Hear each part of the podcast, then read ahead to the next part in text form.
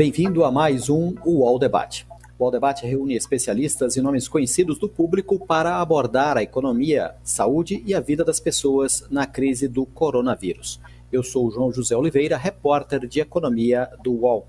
Para falar sobre os desafios que a economia brasileira enfrenta com a pandemia do coronavírus, o UOL Debate reúne executivos que comandam seis companhias que são líderes nos setores em que atuam. Participam do debate Arthur Grimbal, sócio do grupo Boticário, John Rogerson, presidente da companhia aérea Azul, Juliana Azevedo, presidente da Procter Gamble P&G Brasil, Pablo Dissi, CEO da Volkswagen América Latina, Pietro Labriola, diretor-presidente da TIM Brasil, e Roberto Fulcherberger, CEO da Via Varejo das redes Casas Bahia e Ponto Frio. Para começar o debate, eu gostaria de fazer a primeira pergunta nessa primeira rodada a John Rogerson da Azul sobre a forte queda da demanda que o setor aéreo em todo o mundo está sofrendo. Eu queria saber, neste momento, o impacto nas operações e no emprego da companhia. John. Obrigado, João. É um prazer estar aqui com vocês. É, eu acho que é bem conhecido que literalmente nós paramos de voar, né? Nós temos só 5% da nossa frota e voos operando no país agora, então tem sido brutal a queda.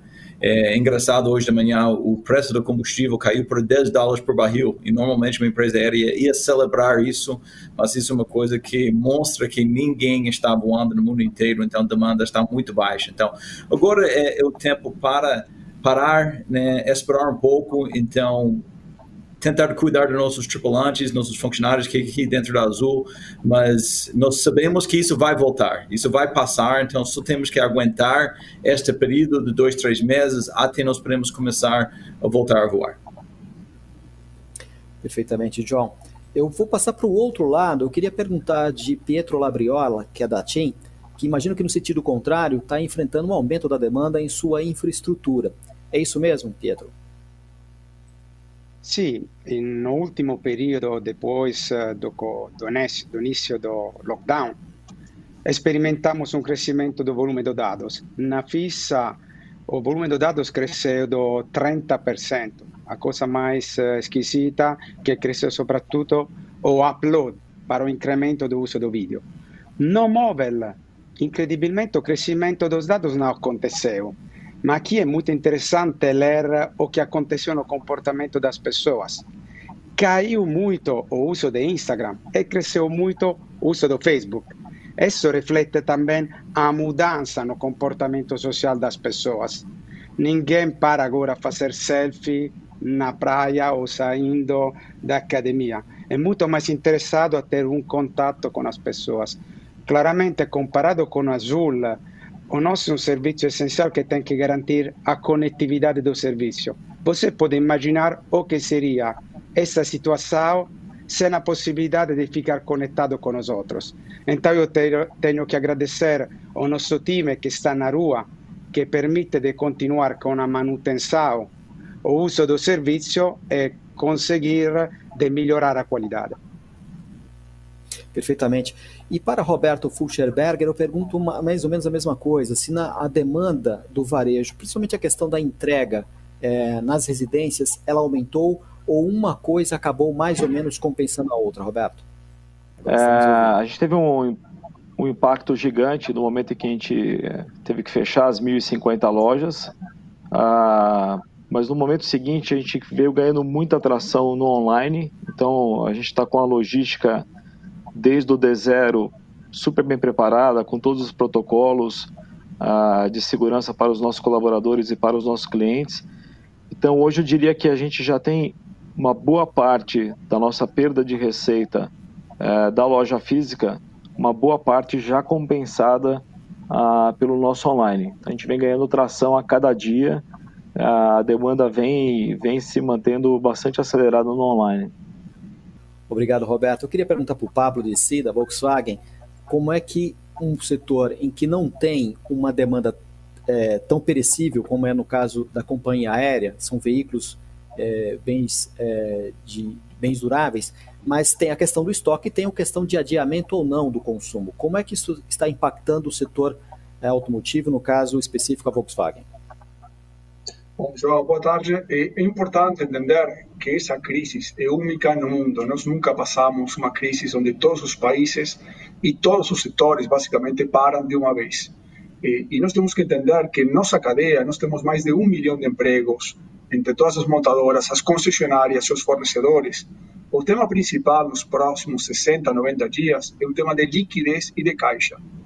Então, nós precisamos ter muito cuidado com nossa caixa eh, e, e, estamos negociando com o governo federal e também com o BNDES e bancos privados para injetar dinheiro no sistema, porque nós precisamos que eh, os fornecedores e as concessionárias sobrevivam esse período de 60, 90 dias.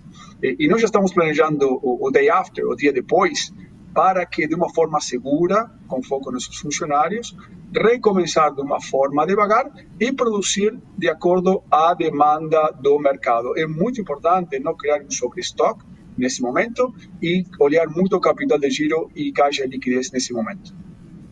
Juliana, o desafio da indústria, e ainda uma indústria que tem produtos, tem uma logística muito espalhada, muito, muito importante, e que tem uma indústria também bastante diversa, tem a questão da logística. É, esse é um problema que vocês têm enfrentado para essa travessia, tem sido a o principal questionamento e também a questão, obviamente, dos empregos? Boa tarde a todos, muito obrigada, UOL, pelo convite. represento aqui a PIG e todos os colaboradores que têm se esforçado para conseguir manter aí o abastecimento, porque nós atuamos num segmento essencial né, de produtos na área de saúde, de higiene uh, que têm sido muito uh, demandados, principalmente durante uh, os primeiros dias dessa crise. Mas o mundo já mudou enormemente. A logística é só um dos nossos desafios. O consumidor está comprando de uma forma diferente, querendo o produto disponível em lojas distintas. Então, hoje eu brinco que cada um de nós cada um dos nossos líderes está com três trabalhos distintos. Tem que gerir o negócio, tem que gerir a crise e tem que imaginar o amanhã. Uh, nós temos tido uh, sucesso graças à parceria com todos os nossos uh, fornecedores e clientes para conseguir estar tá se adaptando, porque cada dia, cada semana é uma novidade nessa crise. Eu vou voltar pela Juliana, tudo bem? Juliana, a gente viu é, uma série de medidas tomadas por todos os governos, inclusive no Brasil também, para responder as, aos desafios na área econômica mesmo, a, a produção e ao emprego.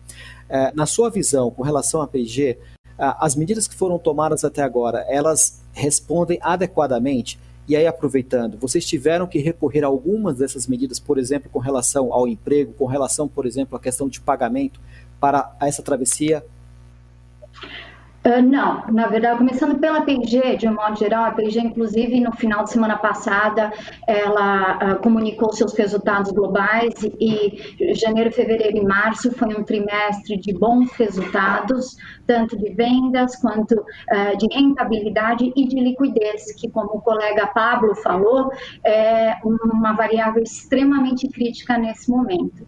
Nós acreditamos que, dado o segmento em que nós atuamos, são produtos essenciais que fazem parte da vida do consumidor todos os dias. As marcas que nós vendemos é Gillette, é Oral-B, é Vic, é Pantene, Pampers, são marcas que fazem parte da vida das pessoas e tratam, têm uma relação de confiança com esse consumidor. No momento de crise, isso é muito valioso. Então, para nós, essas medidas até agora não têm sido necessárias. Por, porém, nós reconhecemos que essa não é a realidade é, de muitas empresas. É, então, eu considero muito importante a movimentação que está sendo feita, é, tanto do poder público quanto de parcerias do setor privado também, porque a crise pela frente é, vai acontecer e cada um de nós vai ter que se reinventar para passar por ela faz sentido e eu vou aproveitar, obrigado Juliana, vou passar para o Pablo e perguntar exatamente isso, um levantamento, é um questionamento que muitas empresas têm feito, a questão do crédito. O Pablo tocou no ponto da, do fluxo de caixa, da importância do fluxo de caixa, enquanto isso não está chegando, com relação a crédito e a taxas de juros. Pablo, vocês têm percebido que falta um pouco mais, o encanamento precisa ser um pouco mais liberado para os recursos chegarem e chegarem a uma taxa adequada? Eu estava falando que, eh, por um lado, as medidas do governo em relação ao emprego acho muito rápidas e justas, olhar as pessoas para proteger o emprego, eh, e a outra é um pouco mais complexa, que que o crédito, o dinheiro chegue lá na ponta. Então, isso é um processo um pouco mais demorado. Nós estamos conversando, com, como já falei, com o governo federal, com o BNDES, com os bancos, para criar um sindicato, um pool de bancos, para captar o dinheiro de alguma forma e que chegue principalmente aos fornecedores e às concessionárias, porque a cadeia é muito longa e, e quando nós recomencemos a produzir, daqui a algumas semanas, daqui a um mês, eh, esses empresas vão precisar de capital de giro, comprar matéria-prima, pagar a seus funcionários para que a cadeia, para que a cadeia retome. Então é fundamental primeiro a velocidade que nós coloquemos no sistema e obviamente eh, seguramente a taxa de juros competitivas. E aqui ninguém, eu gostaria de esclarecer, ninguém está pedindo subsídio, ninguém está pedindo dinheiro de graça, só que a liquidez do sistema seja de uma forma rápida lá na ponta e na cadeia de fornecedores. Perfeito, Pablo. Obrigado pela resposta. Eu vou passar para o Pietro eu, antes do Pietro, eu vou tentar o Arthur, Pietro, porque eu acho que o Arthur agora está com áudio e a gente estava devendo uma participação dele. Tudo bem, Arthur? Tudo jóia, João. Legal, então, Arthur. Eu queria que você me falasse sobre o impacto desse, dessa crise no seu setor, é, no, no Boticário, porque é uma empresa que tem uma ligação, uma ligação muito grande com a renda, quando a renda sobe a demanda rapidamente cresce, e às vezes quando a renda cai ou ela é congelada, o setor também é afetado. Isso tem acontecido, o que vocês têm feito para é, passar essa, essa, esse período de crise? É, você está correto, nosso setor tem uma grande correlação com renda, sim, mas nesse primeiro momento, acho que o que, tá, que pegou não foi nem a questão da renda, foi o primeiro que é o choque de demanda, né? o, cho o choque lojas fazendo o lockdown, e todos os setores estariam impossibilitados de comercializar seus produtos. Nós, no nosso caso, no final de março, fechamos praticamente todas as nossas mais de 4 mil lojas espalhadas pelo país.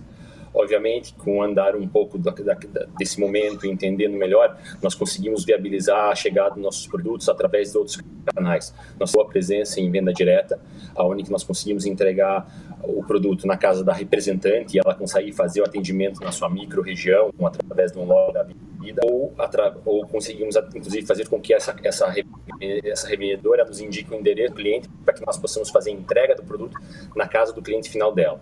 Também nós temos o canal de e-comércio eletrônico, que tem, para nós é uma participação pequena, mas tem crescido também numa proporção muito importante, fazendo com que os produtos essenciais cheguem à mão dos nossos consumidores dentro desse momento. Claro que tem sido uma, uma busca de soluções diárias em cima disso, ou seja, viabilizando muita coisa de, que estava em planejamento há muito tempo, viabilizou-se em dois, três dias pela, pre, pela pressão da crise. Né? E hoje nós contamos, inclusive, em algumas cidades do Brasil, com algumas reaberturas. Cidades onde praticamente não existiram casos, com uma, uma, uma, tranquilidade bastante importante do ponto de vista de leitos disponíveis da saúde, a gente faz um acompanhamento junto à nossa rede de franqueados, principalmente, começam a abrir suas portas de alguma maneira. Isso faz com que, então, numa escala muito pequena, tende a fazer com que nossos produtos voltem a ser comercializados, principalmente aí numa categoria de higiene, né, voltados a álcool, álcool gel, líquidos, que são tão fundamentais nesse momento para a população. Perfeito, Arthur, obrigado. Que bom que voltou o microfone. Pietro, do lado da TIM, eu queria perguntar a questão da, uh, da demanda, ela existe, mas aí tem a questão das pessoas que estão perdendo renda e tem a questão do pagamento. Várias concessionárias estão aceitando prorrogar o pagamento. Eu queria saber se isso é algo que está no seu radar, é algo que o preocupa e por quanto tempo, eventualmente, isso pode continuar no radar. Então, seria muito importante colocar antes uh, o pacote de intervenções que o governo colocaram no setor das telecomunicações. Os interventos foram em duas direções. O primeiro, para garantir o emprego. Todos nós temos loja, no caso da CIM temos mais de 150 lojas com 2.500 funcionários. Toda essa loja fechada. Então, a intervenção do governo para garantir o trabalho para as pessoas foi algo que nós alavancamos, mas como empresa colocamos algo a mais para garantir a renda do nosso funcionário.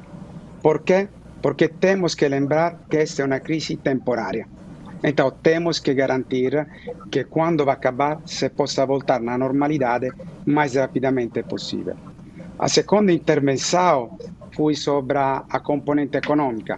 Conseguimos negociar um pagamento com atraso de algum tributo, FISTEL, para quem é do setor, eh, com pagamento em parcelamento pagando Selic. Isso nos permite de garantir o fluxo de caixa come Pablo stava falando, che neste momento è chave para o funcionamento da empresa. Quando vamos a falar do impacto na economia e na demanda dos clientes, como Sinditel, que seria a associação de todos os operadores, estamos conversando com o governo para colocar um ordem engessado uh, para as pessoas de dinheiro. Em que sentido? Nos anos, o nosso setor criou fundo para a universalização do serviço de telecomunicações. Fundo que ainda não foi completamente usado. Este é o momento para usar esse fundo para ajudar a faixa mais baixa, por exemplo, as pessoas de Bolsa Família, porque nós estamos vendo um impacto muito mais pesado no pré-pago, que são as classes C, D, E, que não claramente a classe A e B. Para o pagamento, nós entendemos que o nosso é um serviço essencial. Então, nós temos que garantir a continuidade de serviço na frente do crescimento do volume de dados. Mas temos que tentar também de reduzir o risco e garantir uma continuidade para os clientes. E nesse sentido, colocamos a possibilidade para os clientes de pagar as boletas con eh, parcelamento em mais vezes, algo que no passado não acontecia. Isso é algo que estamos fazendo como indústria, porque como indústria entendemos a responsabilidade que temos para o país neste momento. Perfeito, obrigado, Pietro. Eu vou aproveitar um gancho da sua resposta com relação ao diálogo com o governo e eu vou passar para o John Rogerson, da Azul, que é um setor também fundamental, conectividade, logística, e perguntar como é que tem sido o diálogo com os entes do governo, governo, estou falando tanto o executivo quanto o estadual, quanto a ANAC e as agências regula agência reguladora, para que o setor aéreo atravesse esse momento. E o que está sendo discutido, John? O que está na mesa e que ainda pode ser liberado para que o setor atravesse com saúde essa crise? Obrigado, João. O, nós falamos com o governo diariamente, né? E isso é uma coisa que tem feito muita coisa desde o início da crise, mas a crise só agravou é, nos últimos 30 dias. Então, a Azul fez alguma coisa bem rápido, onde nós tivemos 10.500 funcionários que tiraram licença. Nós somos uma empresa de pessoas. Em vez pessoas levantarem a mão e dizerem, eu quero ajudar, eu sei que estão num tempo difícil. E logo depois nós temos essa nova medida provisória, que faz a suspensão do contrato, onde nossos funcionários podem receber algo é, de gente e do governo. Então isso tem sido muito bem-vindo, porque a gente não sabe se isso vai durar um mês, três meses, quatro meses. Então o governo ajudou nisso. Mas nós sempre temos que olhar mês a mês, porque talvez o remédio que está sendo dado pelo setor agora vai ser um pouco diferente aqui no mês, em dois meses, dependendo em quanto tempo essa crise vai durar. Mas eu acho que tem vários exemplos em outros países que podem ser copiados aqui no Brasil.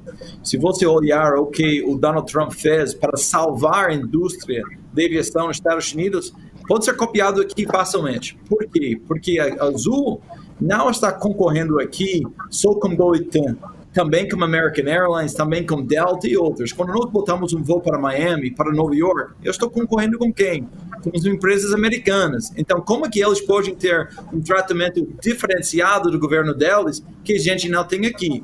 Isso não vai salvar emprego para brasileiro. O que nós queremos aqui é salvar emprego para brasileiro. Para aquela pilota que está voando para Nova York, seja um piloto brasileiro que está ganhando aqui, que tem os filhos na escola aqui, que está pagando e comprando todos os produtos que essas outras empresas têm ao meu redor agora. Então, o governo tem que ver isso.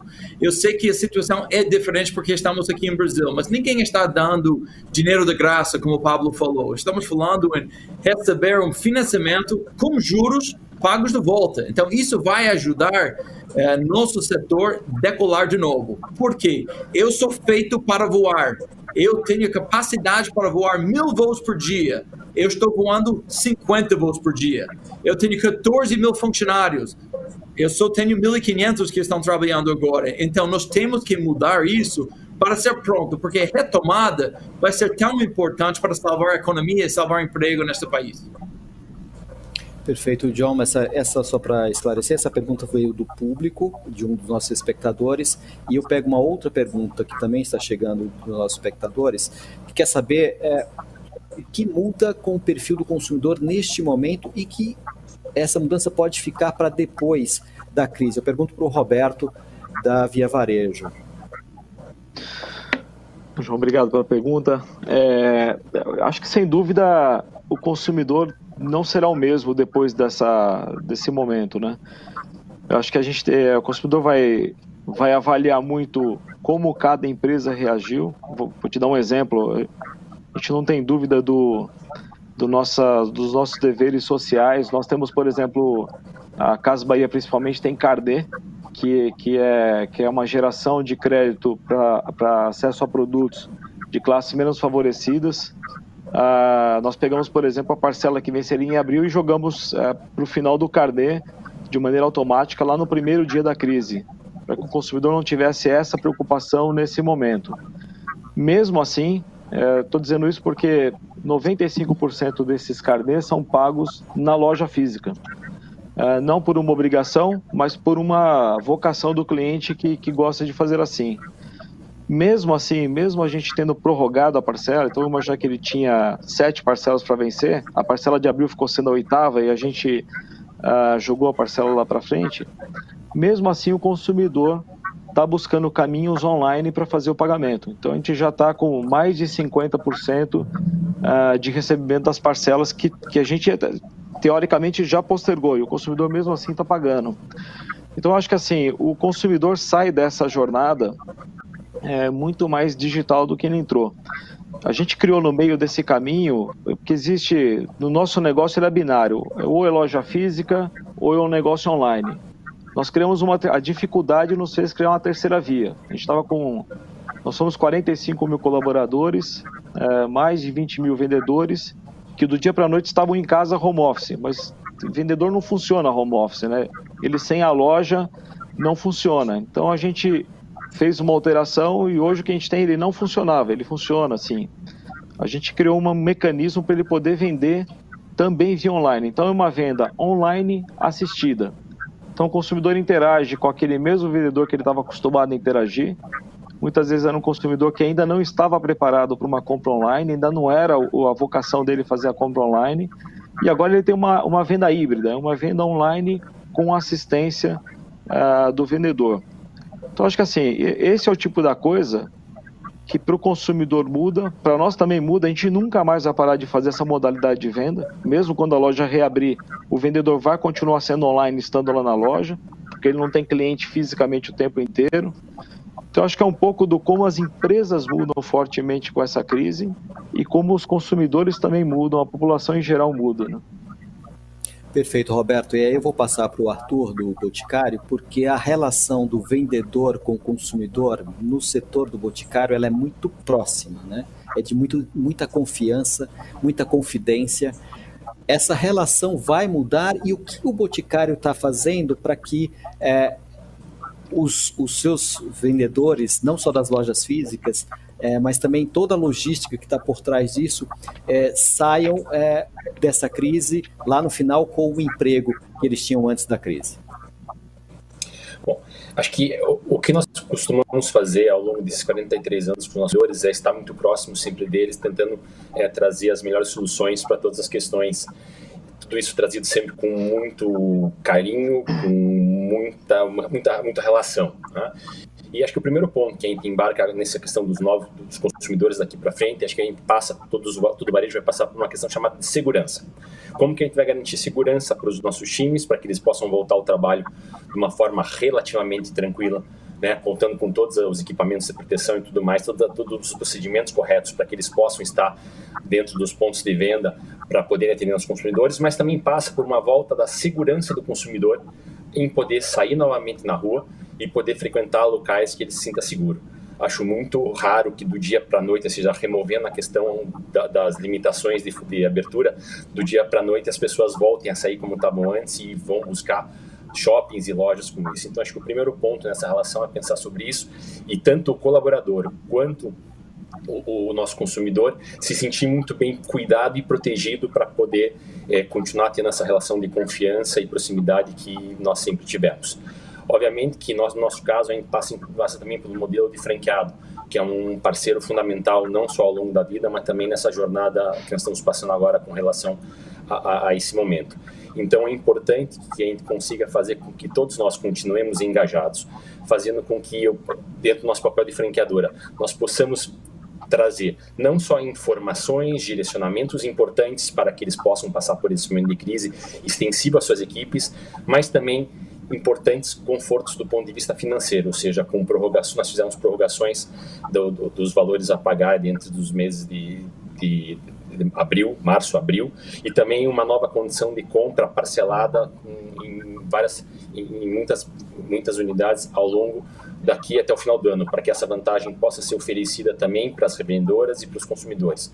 Logo, a nossa intenção é preservar empregos. Desde o primeiro momento, nós atuamos em três grandes pilares. Um pilar importante, que é a segurança dos nossos times, e né, o segundo, a questão voltada à continuidade de negócio, e a terceira voltada mais a um olhar social. E nós executamos muito bem essas três frentes para que a gente possa, então, voltar de forma conjunta, né, andando de forma integrada com as cadeias reguladas para que não tenhamos nenhuma interrupção de fornecimento e possamos dar a melhor condição de saída para todos nós.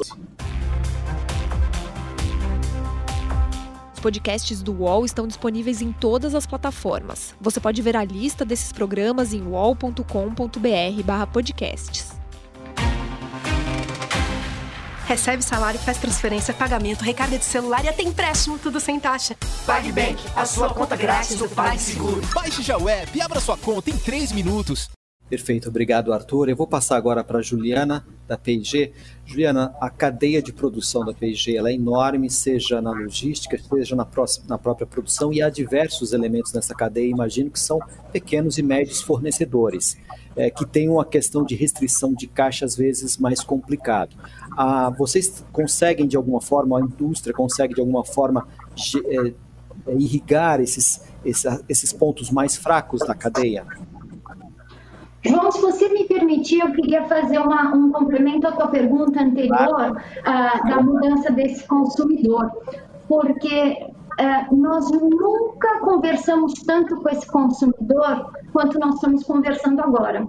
Com as ferramentas digitais uh, e essa curiosidade que a nossa organização tem, a gente tem conversado muito com elas e com eles, porque não há a menor dúvida que o consumidor já está diferente e vai sair quando a gente sair dessa primeira fase de choque uh, dessa crise.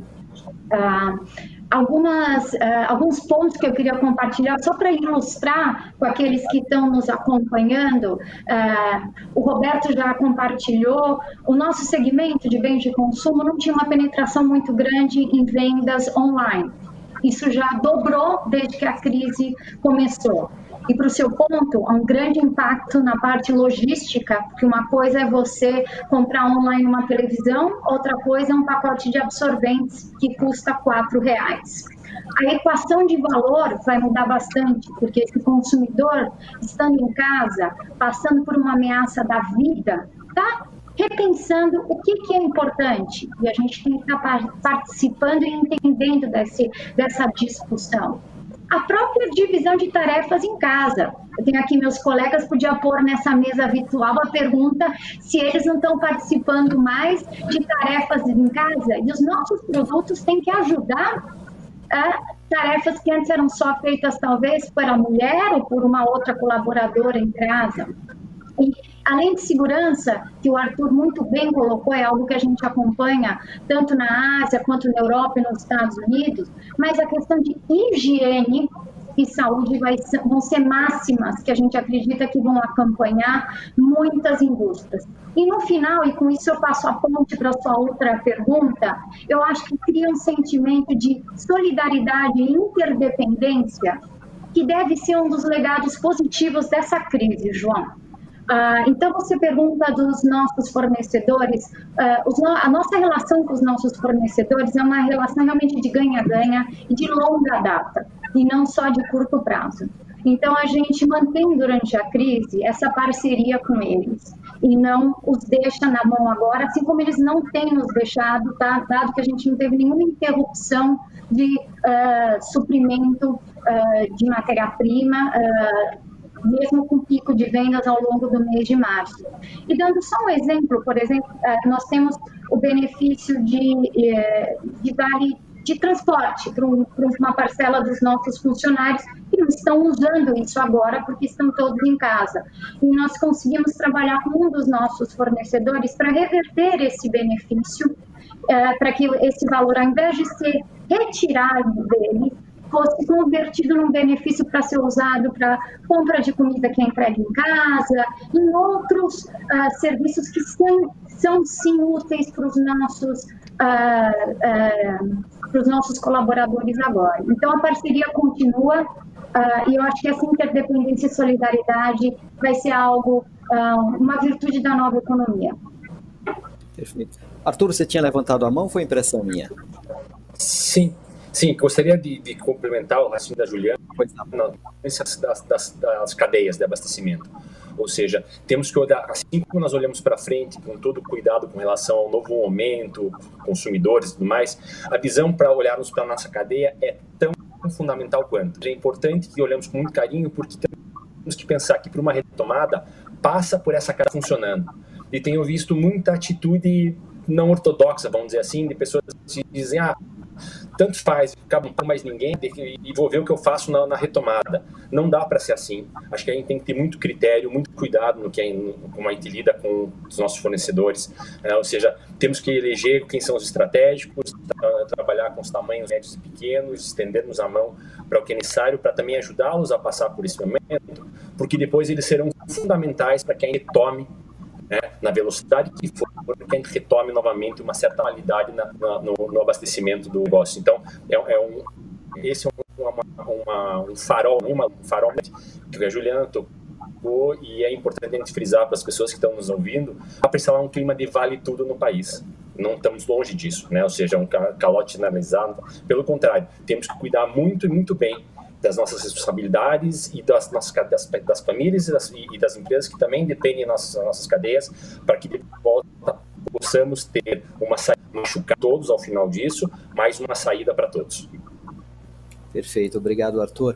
Eu queria tocar num ponto com o, com o CEO da Volkswagen, Pablo, sobre o consumo de veículos. Tem uma pergunta do, da nossa audiência sobre quando a produção poderia voltar a patamares normais na indústria, a indústria que também é multiplicadora de emprego, a indústria automobilística com vários fornecedores, uma cadeia enorme também, geradora de valor, e o setor vinha passando por um momento de transformação no próprio perfil do consumidor, de trocar a posse pelo, pela utilização. Em que momento o setor pode voltar à produção normal na sua avaliação? Ótimo, João. Então, eh, deixa eu falar primeiro, antes de falar de recomeçar, eh, nós tivemos, muitos aprendizados, primeiro do país como Alemanha, depois como Volkswagen na Alemanha e como Volkswagen na China. Porque o principal, quando nós retomemos a produção, é a segurança de nossos funcionários. E nós já temos protocolos muito bem estabelecidos que precisamos seguir com muita disciplina, sim? para distanciamento social, para eh, diminuir a velocidade da linha, para manter todas essas boas práticas que nós conhecemos da Alemanha, da Volkswagen na Alemanha e da Volkswagen lá na China.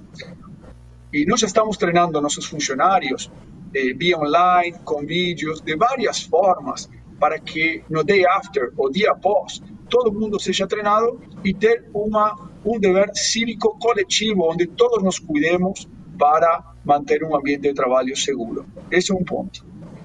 Quando nós voltemos, obviamente não podemos regressar com três turmas de trabalho como nós estávamos trabalhando um mês e meio, dois meses atrás. Esse mundo já não existe mais, infelizmente. Só para você ter uma ideia, nos dois últimos anos o mercado brasileiro cresceu 21% e nós da Volkswagen crescimos 52%. Mas, como já falei, esse mundo já não existe mais. Agora nós precisamos adequar nossa produção à demanda do mercado. Então, quem sabe como será a demanda do mercado no segundo semestre? Obviamente, muito menor que no primeiro semestre. Nós precisamos ser muito ágeis, estar em contato com os consumidores, com nossos concessionários, entender a mudança de hábitos de nossos consumidores e acelerar ou desacelerar nossa produção de acordo à demanda. Mas, como já falei antes, o principal é a segurança dos funcionários.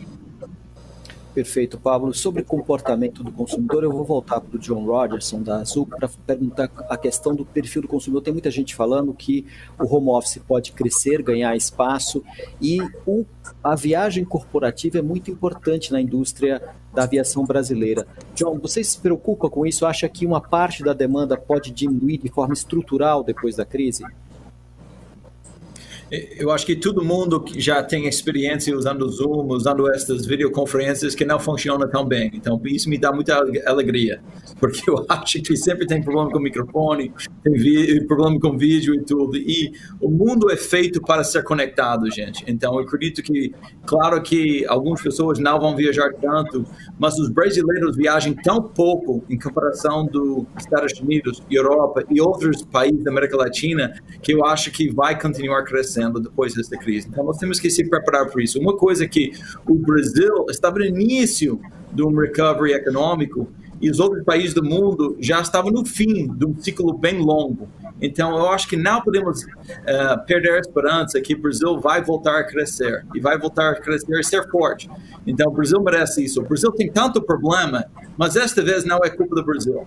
Então, nós temos que passar esta fase, nós temos que olhar para frente, tem fé que isso vai passar. O que eu estava vendo em janeiro, fevereiro, início do março, os voos estavam cheios. Nós estamos botando oferta 20% a mais ano a ano e os voos estavam cheios. Isso quer dizer que a economia estava indo na direção certa.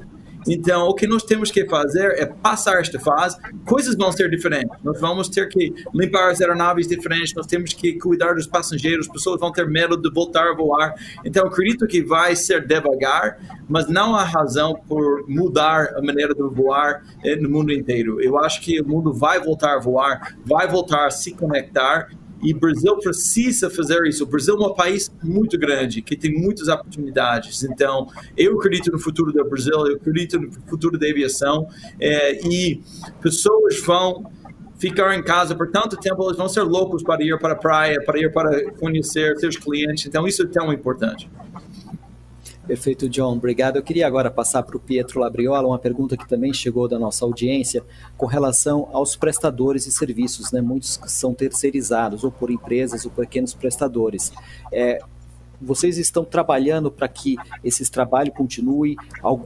Houve alguma, alguma redução de demanda que precisou mudar um pouco o desenho que vocês têm com relação aos prestadores, aqueles que vão é, atender os clientes? é, é essa rede de, de atendimento que a companhia tem no Brasil?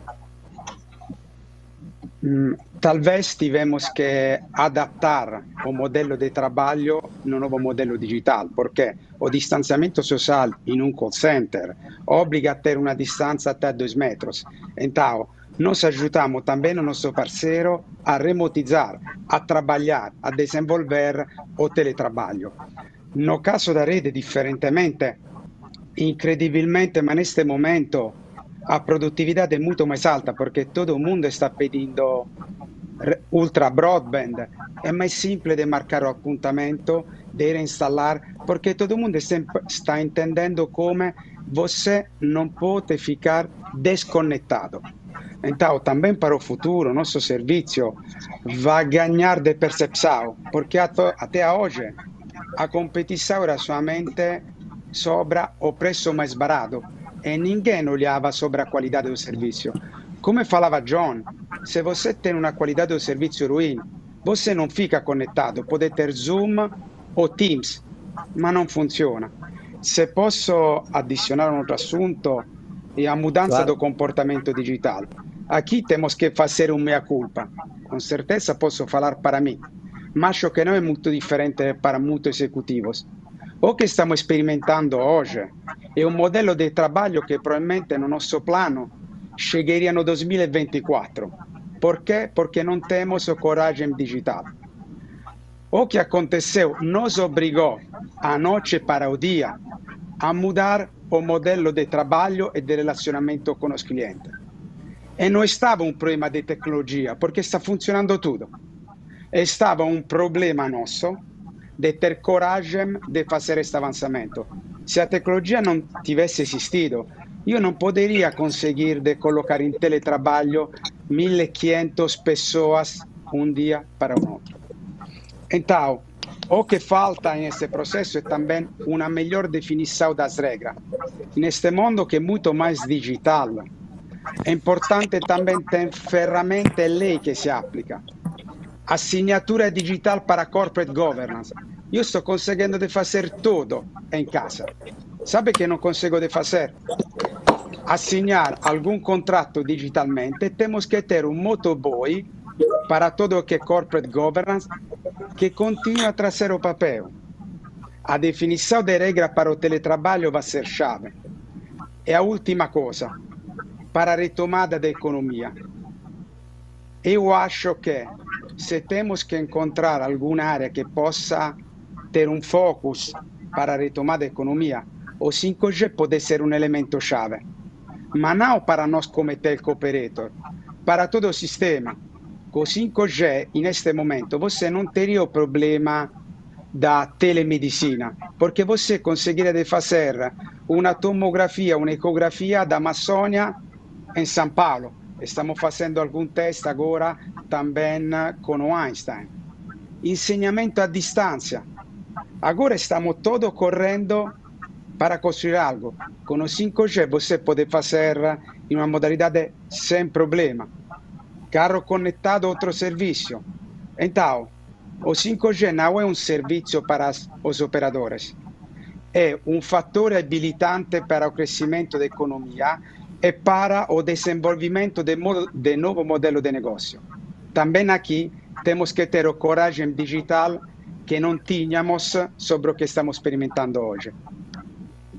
Excelente, Pietro, obrigado. Eu vou passar para o Roberto Fuscherberger. O que está sendo feito hoje que vai ficar depois, em termos de crescimento da companhia, crescimento, porque em algum momento todas as os planos que estavam lá, que ficaram um pouco parados, vão voltar. O Pietro falou de várias coisas que estão sendo feitas e que servirão para que o setor continue crescendo quando a crise passar. É, e que isso vai ser importante para a retomada de emprego, retomada das oportunidades de trabalho para as pessoas. O que, que a Via Varejo tá, tem feito hoje que provavelmente ficará depois da crise? Tá bom. Bom, João, nós tínhamos um, um CAPEX bem agressivo para esse ano. A gente a prioridade total é caixa nesse momento e a saúde das pessoas. No quesito caixa, a gente suspendeu uma boa parte do nosso CAPEX, mas tem algo que a gente não parou, que é, representa aproximadamente 300 milhões, que é toda a nossa evolução tecnológica. Pelo contrário, a gente intensificou. Então, enquanto existe a grande preocupação de manter nível de emprego, nós estamos contratando. Tem, tem muita startup, muita fintech que nesse momento está com uma pressão grande de custos e está pondo ótima mão de obra na rua nesse momento. Uh, e a gente está tá, tá linkado e está tá ligado nisso. Nós já colocamos mais de 50 pessoas para dentro da, da tecnologia e ainda temos mais de 100 vagas abertas. Então, acho que assim, o que fica depois uh, uh, da gente passar por isso, a gente volta como empresa muito mais digital do que a gente entrou. A gente conseguiu descobrir que o vendedor físico pode ser digital. Então, assim, a gente criou uma terceira modalidade e, e a crise, ela. A crise tem um lado bom e o um lado ruim. Sempre tem. A gente sempre tem que tentar achar o lado bom. No dia que a gente tomou a decisão, é, a gente foi notificado para fechar 50% ou 60% das lojas e os outros 40% a gente entendeu que os nossos funcionários, nossos colaboradores estavam correndo risco em ficar com a loja aberta, nós tomamos a decisão uh, preventiva de fechar a loja para preservar a saúde dos nossos consumidores e dos nossos colaboradores, nesse dia a gente, nós lá da diretoria executiva, a gente se olhou por dois minutos e a gente não deixou passar disso.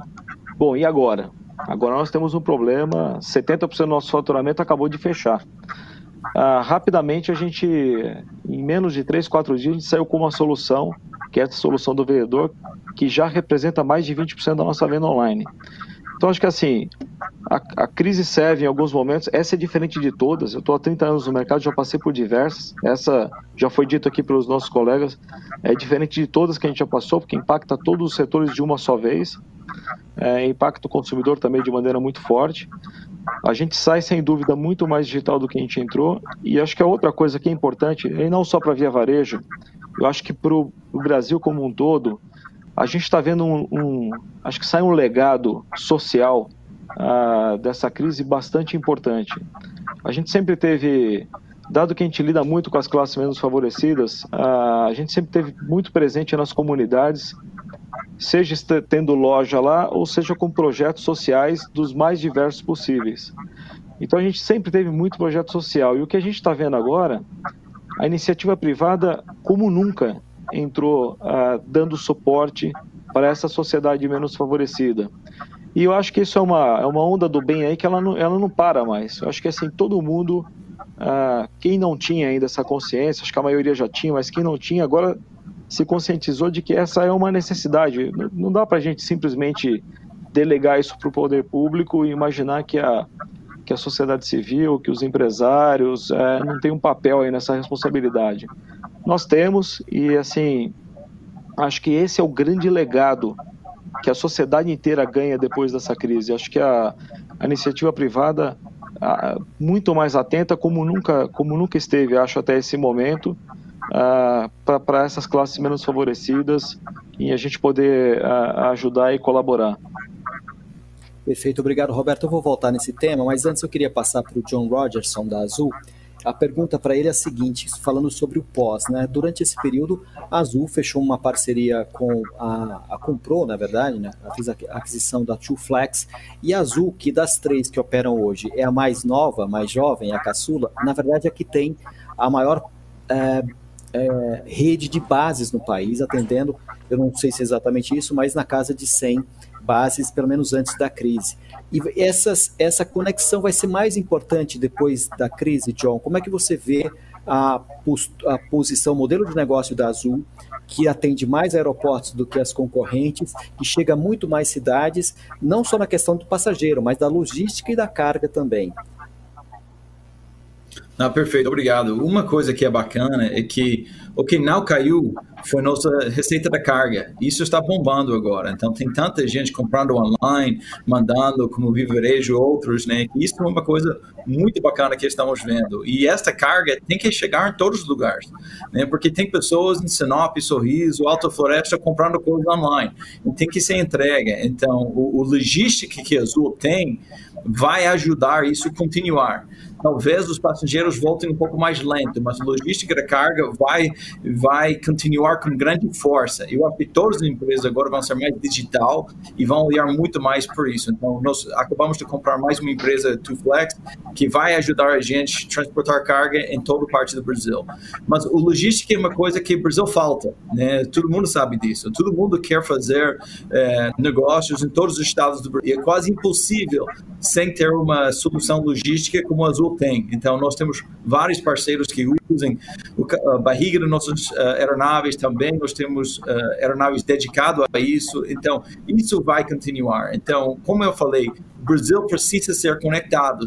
Todo mundo sempre fala no Triângulo do Brasil, que é São Paulo, Rio e Brasília. E ela pensa em Faria Lima e muitas das pessoas que estão assistindo hoje pensam em Faria Lima, mas o país é muito maior do que isso e tem coisa bacana acontecendo no país inteiro. Então, com certeza, a Azul vai voltar a voar por todas as cidades, por quê? Porque os empresários, as famílias precisam ser conectados no mundo inteiro.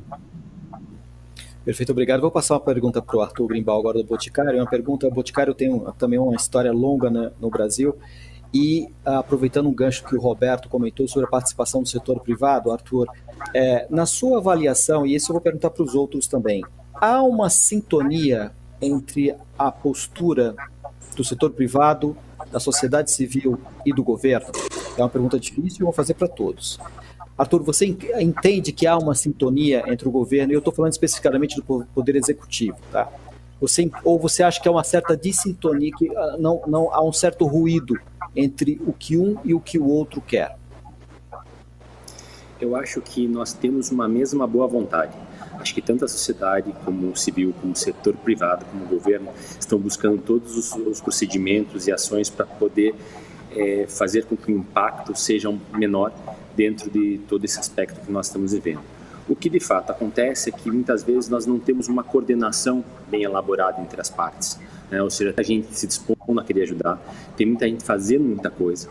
Né? Ou seja, mas ao mesmo tempo eu sinto que se nós conseguíssemos organizar um pouco melhor esses movimentos, tratando de, de temas de forma mais conjunta, nós poderíamos ter melhores resultados nossa indústria, né, que traz muita questão da higiene, da limpeza, por exemplo, nós, nós do Grupo Boticário fizemos a doação de mais de 200 toneladas de álcool e álcool gel para comunidades carentes e para alguns estados. Eu tenho certeza que várias outras empresas também estão fazendo muitas ações daí. Mas seria interessante se a gente pudesse ter uma ordenação, uma or... vinda de cima, ou seja, que a gente pudesse colocar numa mesma visão, tanto a parte federal, parte dos estados como as partes municipais, somando então a, os esforços do, do, setor privado e da sociedade civil, nós conseguiríamos ser mais efetivos ao vírus. Nós estamos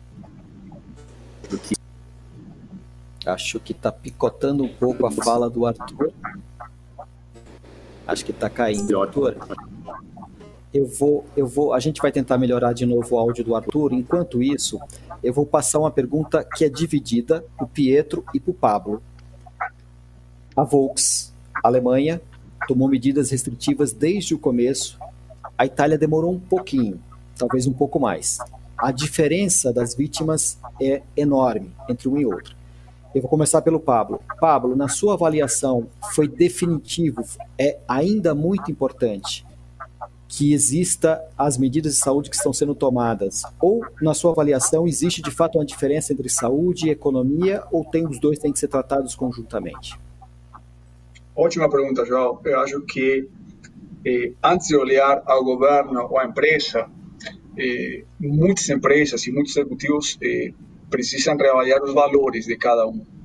Eh, independentemente se o governo gostaria de começar amanhã ou a semana próxima, nós precisamos olhar as boas práticas científicas e de saúde e em que países ou em que mercados estão funcionando da forma correta. E a Alemanha é um caso a seguir, onde a ciência, a medicina está em primeiro lugar e nós vamos seguir essa metodologia de trabalho, onde nossos, nossos funcionários e toda a cadeia é o fundamental, é o mais importante. Então, nós não tomaremos nenhuma decisão independentemente do mercado, que não seja o mais seguro, com protocolo, com muita disciplina. Sempre coloco que o Brasil é um país cálido, um país de amigos, um país onde as pessoas se aproximam.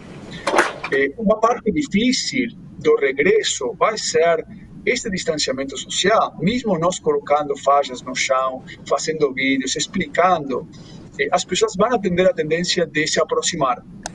E aí nós temos o dever cívico coletivo de cuidar uns dos outros eh, e cuidarmos, eh, independentemente da hierarquia, eh, de ter uh, um procedimento e uma disciplina muito forte. Nós tivemos isso na Alemanha e temos isso na China. E só pegando um gancho na última pergunta que você fez do eh, da retomada, independentemente de quando aconteça, seja no final de maio, meados de maio, eh, o importante para nós é já começar a trabalhar os próximos lançamentos. Nós não atrasamos o lançamento do Nibus, que é um carro 100% desenvolvido aqui no Brasil, como desenho e como infotainment, toda a parte tecnológica que nós chamamos Volkswagen Play, foi desenvolvido aqui. Nós, por exemplo, amanhã temos uma rodada com jornalistas, com consumidores, explicando o carro de forma digital. Então, nós precisamos já nos adaptar a partir de hoje e começar a preparar para a retomada, independentemente de quando seja, sempre seguindo a saúde e a parte científica. Perfeito, Paulo. Vou passar para o Pietro. Ah, eu já vou voltar para o Arthur, mas antes eu queria pegar o gancho com o Pietro. Pietro, você vê uma, vê uma dicotomia entre saúde educa e economia ou você vê como a mesma coisa, com medidas que devem ser tomadas em conjunto e inclusive comentando as que foram feitas aqui no Brasil, comparando com o que ocorreu na Itália? Acho que probabilmente o assunto mais importante é que toda a ciência que hoje nós estudamos é baseada sobre a história, o que aconteceu no passado. Infelizmente, seja a inovação da tecnologia, mas sobretudo seja o que está acontecendo hoje, não tem possibilidade de ser comparada com o passado. Isto deixa todos em um nível de dificuldade muito maior. No caso da Itália, fui o primeiro país, uh, Western Country, falamos assim, a enfrentar esta situação. E com certeza foram tomadas decisões corretas e decisões erradas, porque não tivemos nada para comparar. Depois nós falamos desta doença como se fosse um fenômeno que existe há dois anos. Na Itália o lockdown aconteceu o 11 de março, menos de dois meses atrás, um mês e meio provavelmente, com uma doença que tem 15 dias de incubação e quando você pega tem que ficar outros 15 dias em casa ou no hospital. E também a possibilidade de fazer teste com um valor estatístico não é simples. Então, estamos na frente de uma situação muito complexa, onde eu acho que temos que deixar trabalhar as pessoas que têm a competência científica, econômica e responsabilidade de gerenciamento de um país para tomar a decisão. Aqui não estamos escolhendo se Neymar tem que jogar na seleção ou não. Aqui estamos falando, estamos tomando decisões sobre a vida das pessoas, sobre a economia de um país que impacta também na vida das pessoas.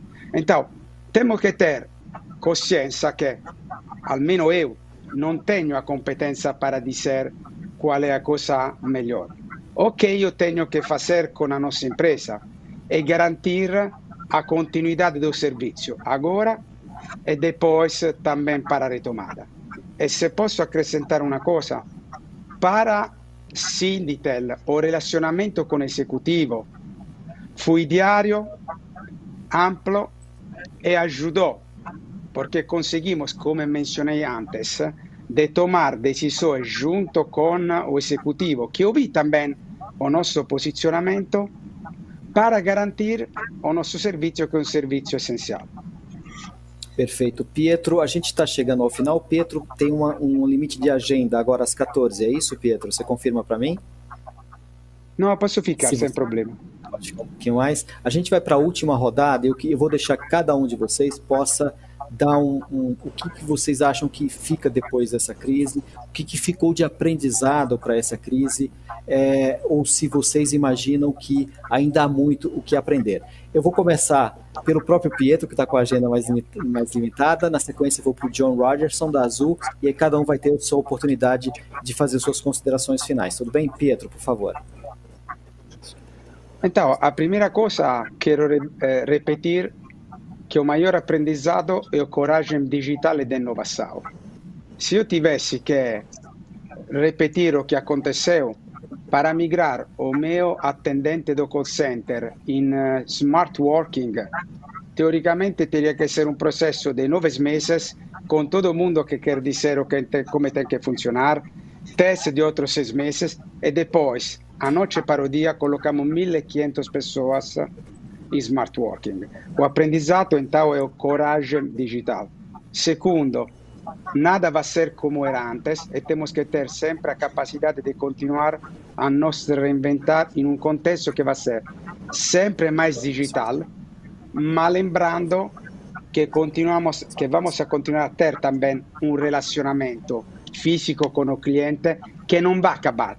Provavelmente vai ser muito mais de consultoria no nosso settore che não con un'abordagem differente. A última cosa, probabilmente molto mais filosofica, ma vamos a sair desta crise con una coscienza differente sobre o balançamento entre vida privada e trabalho. Qual é o valore di non fare un'ora e meia di commuting cada dia trabalhando em casa? Quando você não dorme para 12, 13 ore cada dia, un'ora e meia é mais do 10% da sua vida. Provavelmente vamos a com um diferente bilanciamento entre a vida privada e trabalho. Muito obrigado, Pietro Labriola, da Team Brasil. John Rogerson. Azul Linhas Aéreas Brasileira. Fique à vontade para suas considerações finais, John. Não, perfeito.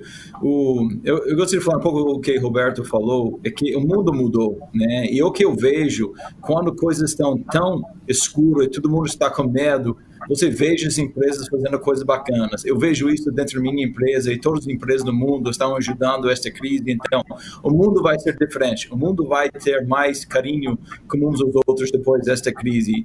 E eu quero só terminar dizendo que nós somos uma empresa de relacionamento com pessoas. Então, o que eu vejo que o relacionamento que nós temos com nossos funcionários, com nossos clientes e com o governo é coisa que é mais importante, porque agora, em tempos assim, nós temos que unir, nós temos que unir como empresa, como indústria, como empresários, como governo e tudo. Então, se nós somos unidos, nós podemos passar este tempo. Então, nós temos que olhar para frente, ter esperança, continuar orando, porque coisas vão dar certo. Então, o relacionamento é tudo. Então, se você tem um bom relacionamento com seus clientes, com seus funcionários, com seu governo, tudo vai dar certo. Obrigado. Obrigado, John Rogerson, presidente da Azul. Juliana Azevedo, presidente da P&G Brasil, suas considerações finais sobre o que a gente conversou hoje. Bom, eu começo agradecendo mais uma vez a oportunidade e a troca de ideias. Uh, eu concordo plenamente com o que o Pietro e o John falaram. Eu acho que a coragem, uh, a velocidade com a qual a gente conseguiu fazer transformações digitais nesses 45 dias de crise e a importância dos relacionamentos que se perpetuaram apesar do distanciamento físico já são vitórias, apesar de tudo que nós estamos passando. O que mais fica? Eu acho que fica a capacidade e a importância de sermos curiosos, de sermos humildes para estarmos aprendendo, porque um vírus nos ensinou como a gente teve que nos reinventarmos uh, tão rapidamente.